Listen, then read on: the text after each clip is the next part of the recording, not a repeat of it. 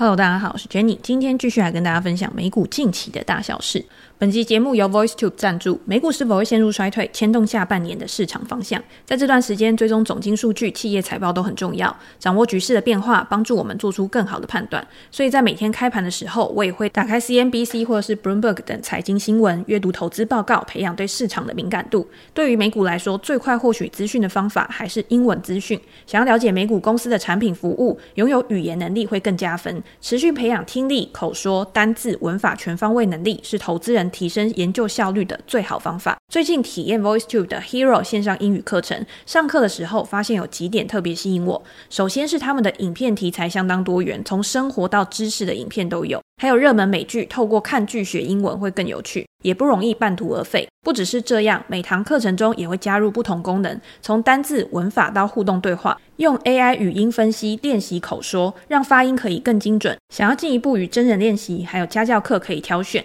VoiceTube 每堂课最后会根据学习成效来调整难度，让我们循序渐进，增强英文实力。也推荐大家试试看这样的学习方法。每达成一个目标，让我们更有动力前进。八月八号到八月二十六号，VoiceTube 推出新一轮的 Hero 零元挑战，只要每周上四堂课，即能全额退费。已有万名用户零元挑战成功，培养定期学习的好习惯。挑战成功还能全额退费。另外，本次还推出了团购活动，揪两人有八五折，揪到三人可以享八折。挑战免费学英文，使用专属优惠码 JC 零九再享九折。对于想要掌控国际趋势、提升英语能力、了解国外股市的朋友们来说，是最佳帮手。链接我会放在资讯栏，大家可以点来看一下。好，那我们回到美股正题，因为这个礼拜就是第一天嘛，新的开始，大家都会想说，诶，那这个礼拜美股市场会怎么走啊？台股市场会怎么走啊？又开始牵动大家的敏感神经。这个礼拜最重要的数据应该就是零售销售的数据，因为零售销售可以显示现在美国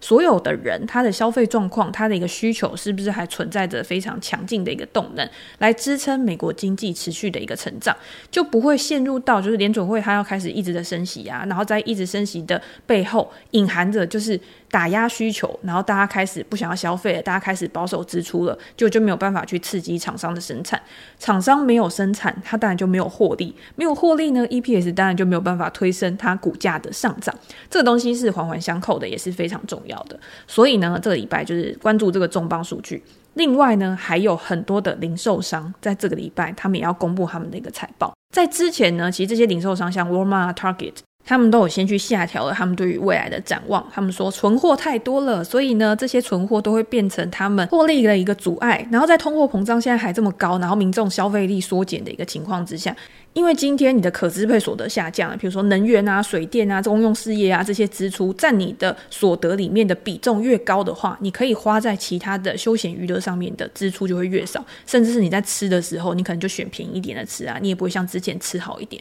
所以这些东西呢，都会变成零售商他一个预设想的一个梦魇。可是大家也可以去关注一下这些零售商，他们在公布了这么利空、这么重大的一个悲观的预期之后，他们的股价真的有在利空消息发布之后开始无限下跌吗？我觉得在最近反而看起来是有趋稳的一个现象，也就是在利空不跌，然后再接下来它的财报出来，可能又没有那么悲观，管理层可能对于未来它的一个预期又有调整的时候，搞不好就是这些零售商开始要反弹的一个时候。所以我自己呢，对于现在这个状况。我自己是不会到太悲观，因为我觉得现在真的有很多利空消息先出来，就像之前的 NVIDIA，它在八月几号，八月七号还是八月八号的时候。他就直接去公布了他下一季的营收数字嘛，那当然实际的财报跟电话会议还是要等到八月底才会公布。我觉得这也是一个有点奇怪的事情啊，因为你既然要已经公布，你要先让市场去消化反映这个消息的话，应该就是直接说清楚讲明白，让市场知道说哦，你现在的状况到底是怎么样。如果大家会觉得说，诶，最坏的状况大概就是这样了，那资金就会重新去进场嘛。可是你先公布了财报，告诉我们说，哦，你的游戏营收啊可能会有一个大规模的下滑，你对于未来的前景展望比较保守啊，这些。东西都是市场很容易去把它渲染放大，然后有很多的预测，很多的一个联想，然后去渲染到整个产业，所以我们也会看到半导体产业在那一天是直接被 NVIDIA 拖累，然后整个就是跌成一片嘛。可是呢，在之后几天，大家看到这个情绪它是没有持续太久的，开始又有资金去进入到这些股票上面，他们还是很看好它的长期前景啊，或者是他们就觉得这就是一家值得长期持有的好公司，股价也没有再破底。那我觉得这边也是一个可以重新再观察的一个点嘛，看它到这边到底是不是利空出尽的一个状况，还是未来会有一个更悲观的一个预期。那我觉得啦，我觉得这个市场的价格，所有股价的走势都会告诉我们答案，因为呢，这个价格走势就是从每一个参与者市场上面每一个投资人的行为去汇总而来的，这个东西是没有办法去骗人的。你今天你看到市场上面所有的分析报告、所有的数据、所有的预测，这些东西呢，都是包含着每一个人的主观预测，而且每一个人的想法都不一样，所以就造成多空之间会有一个拉锯战，也就是股价形态会造成整理一个很重要的因素。但是呢，终归有一方会赢得胜利，也就是到底是多方会赢得胜利，还是空方会赢得胜利？当某一方他去取得了一个绝对优势的时候，那你就会看到趋势的反转，或是趋势的延续。这个时候，你再把你的资金拿去做一个追价，拿去做一个布局，其实都还来得及。只是呢，有一些公司它是适合去做追价的，或者是在某一些场景上面，我们是适合去做追价的。第一个场景呢，就是当整个大盘、整个市场都非常强劲的时候。像 S M P 五百指数在上个礼拜还是收涨的一个状况嘛，而且像 S M P 五百指数跟纳斯达克指数都已经是连续四个礼拜都是收涨的一个状况了。这个其实我们在之前的 Podcast 都有跟大家分享过。这个东西我也不是纯看技术面啊，我也是看了过去的历史数据。我们那个时候评断说，过去二十几年来的一个平均数值大概是在哪边？所以你现在去介入，你现在去进场布局的话，可能你至少可以掌握到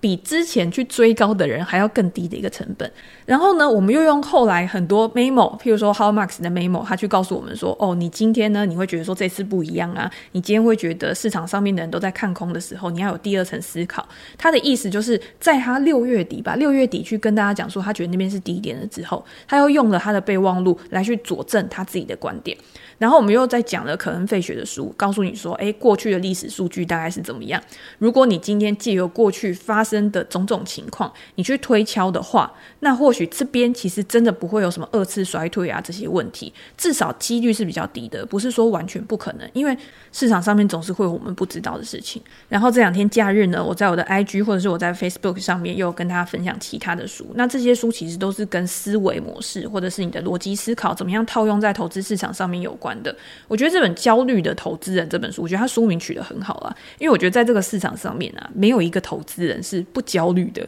也就是如果你今天是主动投资人的话，因为你每天要吸收太大量的资讯了，这个大量的资讯呢，一定会让我们产生焦虑的心情，因为我们不知道，诶，到底哪个重要，哪个不重要，或者是我现在要做什么决策，什么决策才是对的。当你处在这种很多资讯，然后你要面对这么多资讯去做筛选、整理跟决策的时候，你一定会非常焦虑。那什么样的投资人可以不焦虑？最简单的方式就是你是一个被动投资人，你是一个主动投资人。我们是以一个比较长期的角度去看这个市场的时候，那我觉得你在面对市场的波动的时候，你真的可以比较不焦虑。所以呢，在那本书的最后，他其实告诉你说，如果你今天你是一个没有办法去承担压力，你没有办法去控制你的焦虑、你的心情的时候，你可以用分散投资，也就是分散投资在股债配置上面，然后呢，借由这种股债配置平衡式的资产组合，来帮助你可以更好的去获取你的长期报酬。而且股债策略呢，它不是只有这种可以让你资产稳健向上的一个好处而已。它在这种大盘波动的时候啊，虽然说它也会跟着下跌，像今年以来股债配置，其实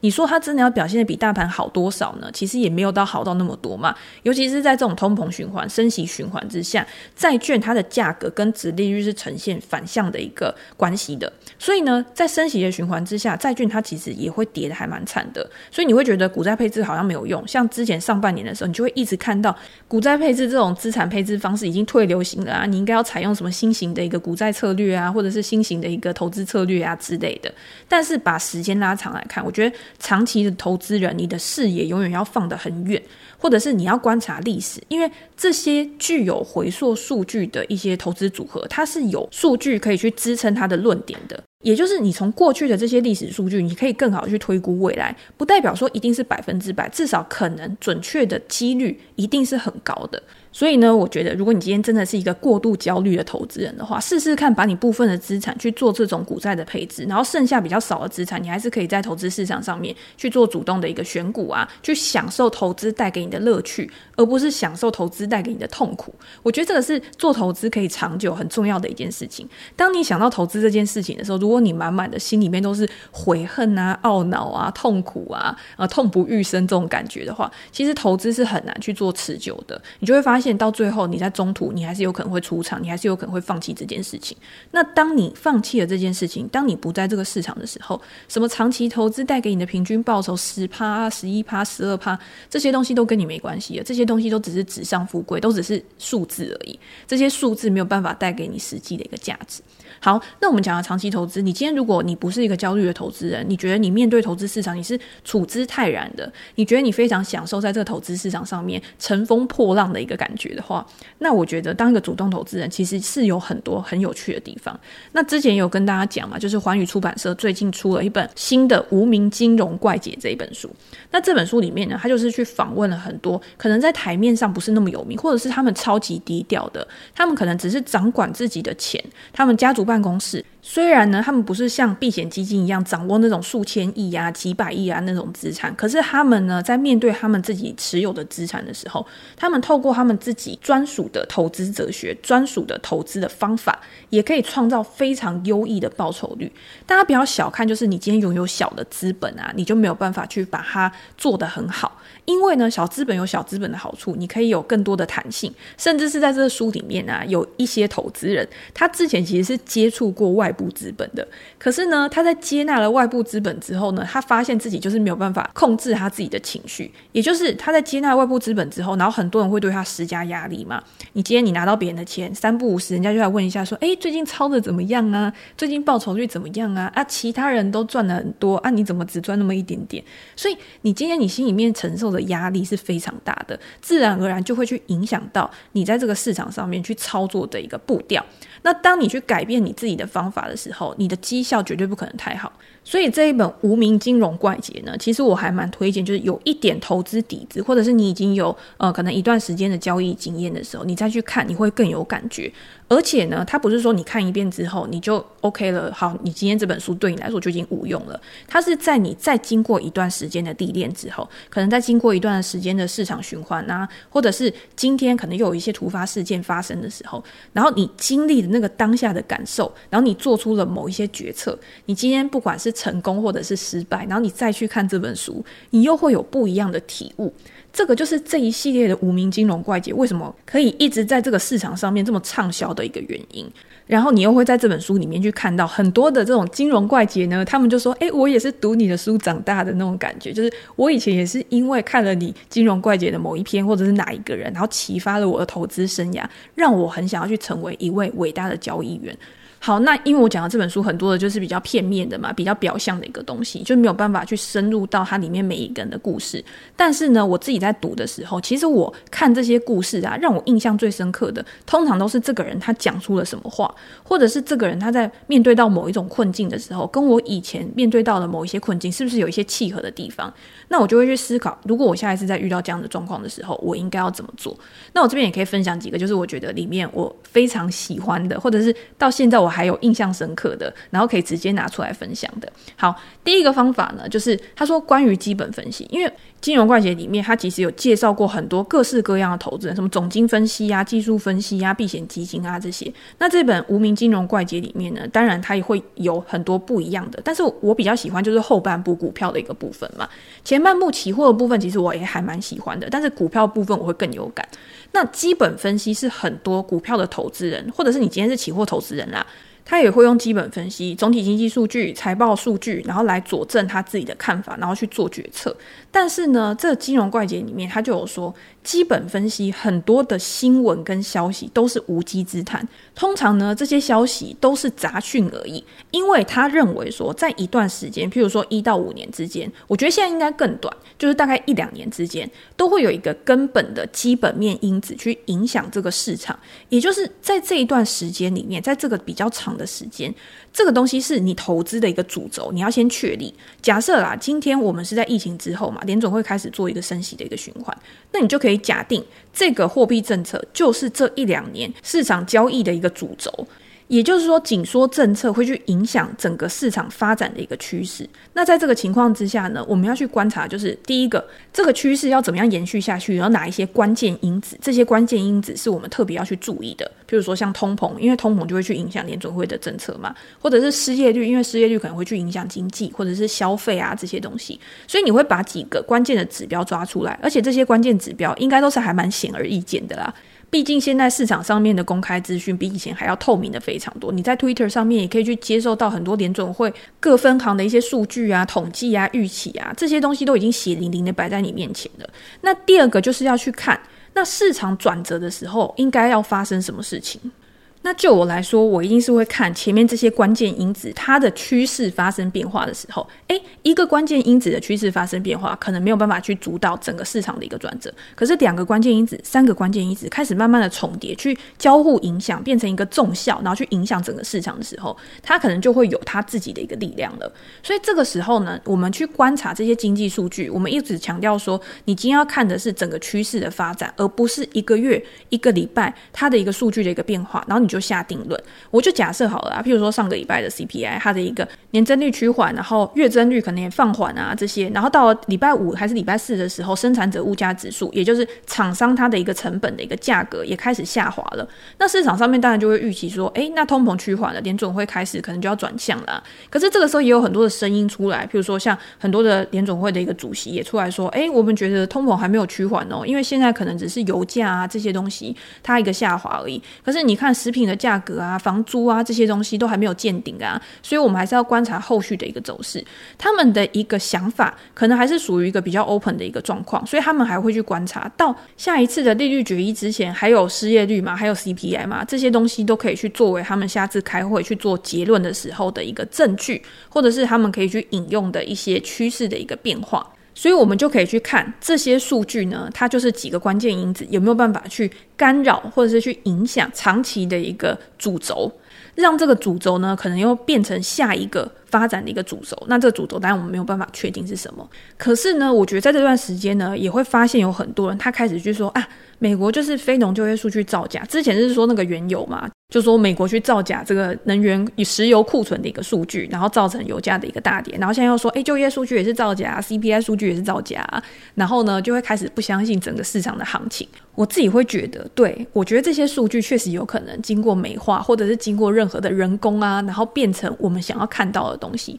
我觉得这些猜测全部都是合理的。但是呢，在我们理性的去分析说这些数据到底是真还是假的时候，其实影响这个市场更重要的是市场上面所有人他的情绪，所有人他的预期。当只有你没有被这个预期去引导的时候，可是其他人都已经重新的偏向某一方的时候，你还是要顺应当下的一个情况去做调整，去做改变。好，那在这本书里面呢，他就有讲说，不要去拥有定见，不要拥有定见这件事情，就是你今天你可以有你自己的想法。但是如果今天这个市场它的想法不如你预期的话，你是要弹性去做调整的。他说，该涨的却跌，那就放空；该跌的却涨，那就做多。当盘势正在告诉你什么事情正在发生的时候，你就不要去对抗，你要顺势而为。这个我觉得它是一个比较交易者的思维，也就是说，今天我们会看到基本面，然后跟技术面，但是基本面跟技术面跟整个行情，它不是永远都是亦步亦趋的，总会有先行反应或者是后反应。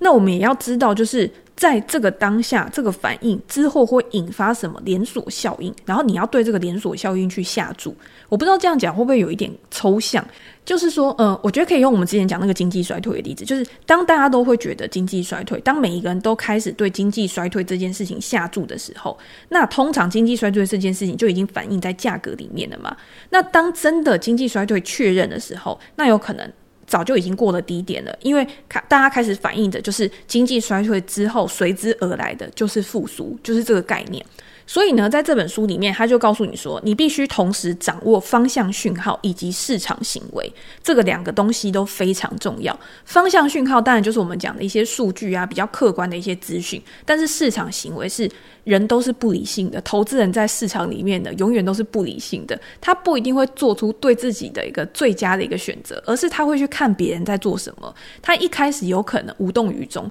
但是终究会有被影响的一天，又或者是他自己内心的一个变化，或者是他接受新的资讯之后，他开始去调整自己对于未来的一个预期。所以呢，逆势投资这个字，这个这个词，它现在又开始跑出来了嘛？就是逆势投资是什么？逆势投资就是当所有人都看坏这个市场，或者是当利空消息出来的时候，股价却逆势上涨。这个时候呢，你就要有警觉，你不是马上就要去做出反应，就说，哎，现在股价逆势上涨，利空不跌，我就马上冲进去买，然后买爆。而是你要去观察后续的一个反应，或者是在利空消息出来之后，你要去想，诶，那未来会造成这个利空持续的去渲染扩大的原因是什么？又或者是以交易面的情况来讲，他会告诉你说，你现在就保持耐心，因为当利空不跌，然后股价跳空上涨，或者是逆势上涨，突然开始有四五十个 percent 的一个大幅反弹的时候，这样的反弹其实它不会是那种直接冲上去的，什么 V 型反转，它一定是在上涨的过程当中，它还是会有拉回，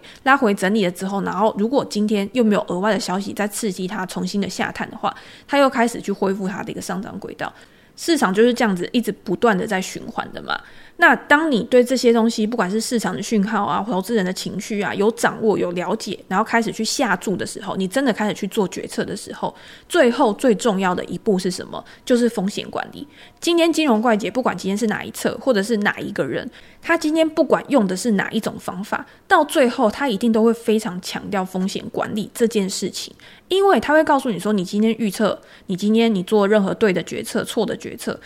到最后，去取决于你的资产净值能不能一直不断的增长的，就是风险管理、资金控管这件事情。所以呢，跟风险控管相关的，我们刚刚讲嘛，第一个就是资金控管。你在每一笔的投资上面，你在每一个部位上面，你的资金要分配多少？它最大损失的幅度不会超过你总部位的比重。大概你要设定一个金额，比如说两个 percent、三个 percent、五个 percent，这个东西是你要有先规划的。那第二个呢，就是在你配置这些资产的比重的时候啊，你要看自己所持有的部位，它之间的相关性是怎么样。如果你发现你自己都是集中持有在某一个部位或是某一类资产上面的时候，然后又当这一类资产刚好都是朝某个方向移动的时候，你就要开始去调整。诶，我是不是要做更分散的一个配置，去降低我对于某一项资产的曝险？那大家不要小看这件事情，我觉得这件事情也非常重要的原因，是因为当你持有的投资组合部位好，你现在就是非常幸运，刚好这个投资组合呢，在这一段时间真的就是高速的一个上涨，让你在账面上的获利呢非常的丰厚。可是呢，如果今天有遇到任何一个转折的情况的时候，当它开始反转，那今天这些纸上富贵，你真的全部可以放到口袋里面吗？所以今天你要懂得就是适时的去做获利了结，而且这个获利了结呢，不是说你一次就是。All in，然后一次呢就是把它全部赎回，而是都是分批的，在高点的时候呢，慢慢的、慢慢的，然后去出清你手上的部位，或者是你保留一些牡丹啊，或者保留一些小部位，然后让获利持续的去奔跑。可是你的本金，你当初的成本，你已经守住了，最大、最大、最大，你也是不赚不赔。我觉得这个是很重要的一件事情，因为你今天你不要有重大的亏损，你一定就可以慢慢去累积你自己的一个资产。那里面呢，也有一位金融怪杰，他就是说，他如果今天发现自己集中持有在某一个部位，而且这个部位就是刚好都是一直朝某一个方向移动的时候，他就会开始去降低他的部位规模，甚至是他会开始去找一些跟他原本的投资组合负相关的一些资产组合，然后去加入到他原本的投资组合里面。大家会觉得这东西感觉好像很矛盾，就是我现在赚的好好的，然后我要去找一些负资产，然后负相关的东西，然后来加入到我的投资组合，然后来拉低我的。绩效，可是呢，这个东西就是经专家实证有效的结果嘛。如果你今天你不这样做的话，其实很容易就是在一个回档，其实你就是把你的获利全部都吐出去。所以呢，在里面书里面，其实呃，作者他也有去总结，因为他在每一个故事之后，他都会总结他对于这个人或者是他们在做交易的时候引发的一些延伸的思考。让读者呢，可以在最后的时候再重新的消化吸收一下他在这一章里面写的访谈过程当中有哪一些很关键的东西，你一一定要知道的。他就说，如果你今天你想要像这些金融怪杰一样，有这么成功的一个交易经验，这么成功的一个交易结果的话，你就必须克制你人性的本能，也就是我们都喜欢上涨的东西，我们都喜欢在上涨的时候，然后去追价，然后去买入这些市场上面非常关注的一些标的，然后我们都很讨厌在下跌的时候去持有某些资产。